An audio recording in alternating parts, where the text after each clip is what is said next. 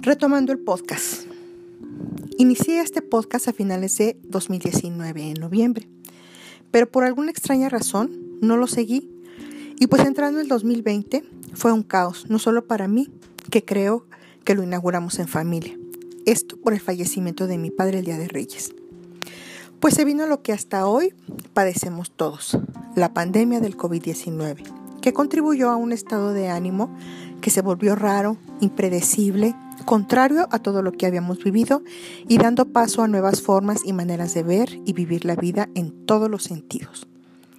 Los encerramos y descubrimos que nos sobran cosas que eran cotidianas, hábitos que jamás imaginamos dejar, desde usar ropa cómoda todo el día, dejar de bañarse y arreglarse, maquillarse, perfumarse y empezar a buscar en nuestros armarios playeras cómodas, pants, leggings, sudaderas, ropa que no nos apretara, que nos permitiera sentirnos cómodos en esta nueva realidad que ya de por sí es incómoda. Yo, por ejemplo, dejé de teñir mi cabello después de casi 30 años de hacerlo ininterrumpidamente. Y fue un proceso liberador de esa esclavitud, pero al a enfrentarme a ver el estado real de mi cabello cubierto de canas casi en su totalidad. Total, ahora es moda, así que bienvenido al nuevo look. Seguramente muchas personas se desconcertaron al ver que había muchas posibilidades al quedarse en casa, claro, en el mejor de los casos y para los que la han pasado medianamente bien. Pues había o hay la posibilidad de desayunar en casa. ¿Cuántos no lo hacían salvo él o los días de descanso?